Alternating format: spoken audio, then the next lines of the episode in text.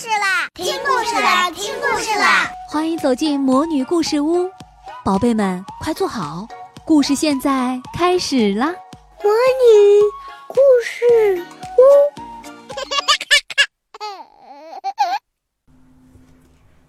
绿山墙的安妮，第十三章：期待野餐。已经是下午两点十分了。玛瑞拉见安妮还没回家，心里十分着急。等他走出屋外时，看到马修正在和安妮聊得十分起劲。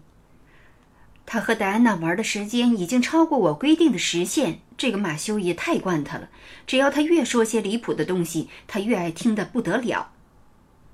安妮、雪莉，你给我进来！玛瑞拉十分生气地喊道。安妮赶紧从院子飞奔回屋内，两颊被太阳晒得通红，辫子也散落下来了。玛瑞拉小姐，下个星期主日学校有野餐活动，是在哈默安德鲁先生家的牧场进行的，请问我能去吗？请你看看现在已经几点了？玛瑞拉严肃地问道。两点。但是野餐这件事听起来是那么美妙，我从来都没有参加过这样的活动。玛瑞拉，我能去吗？我曾经只在梦中见到过，可是我真的很想去。安妮请求着。安妮见玛瑞拉一脸怒气，又补充说道：“你别生气了，我准备按时回来的。可是那个悠闲的旷野着实让我着迷。”对了，我还把野餐的事情告诉了马修，他十分乐意听我说。嗯，那么，我可以去野餐吗？悠闲的旷野是安妮和戴安娜经常去的地方，这个称呼也是安妮发明的。玛瑞拉见安妮一副可怜的样子，不忍心拒绝，于是答应了安妮去野餐的请求。可是。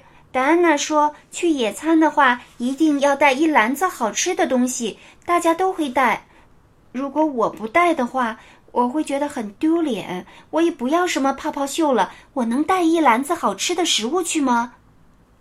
安妮眼巴巴的看着玛瑞拉：“你别担心了，我会给你准备的。”玛瑞拉说：“亲爱的玛瑞拉，你对我太好了。”说完，安妮就扑进了玛瑞拉的怀抱，并亲吻了玛瑞拉的脸颊。接下来的几个星期，安妮一直都在想野餐的事，甚至连做梦都在想。当牧师宣布周三举行野餐时，安妮差点没高兴的叫出声来。玛瑞拉见安妮如此兴奋，好心提醒说。不要对一件事的期望过高，这样很容易失望的。可是期望中有一半是快乐，也许我得不到它，但是谁也无法阻挡我对美好事物的期望，因为期望就是快乐。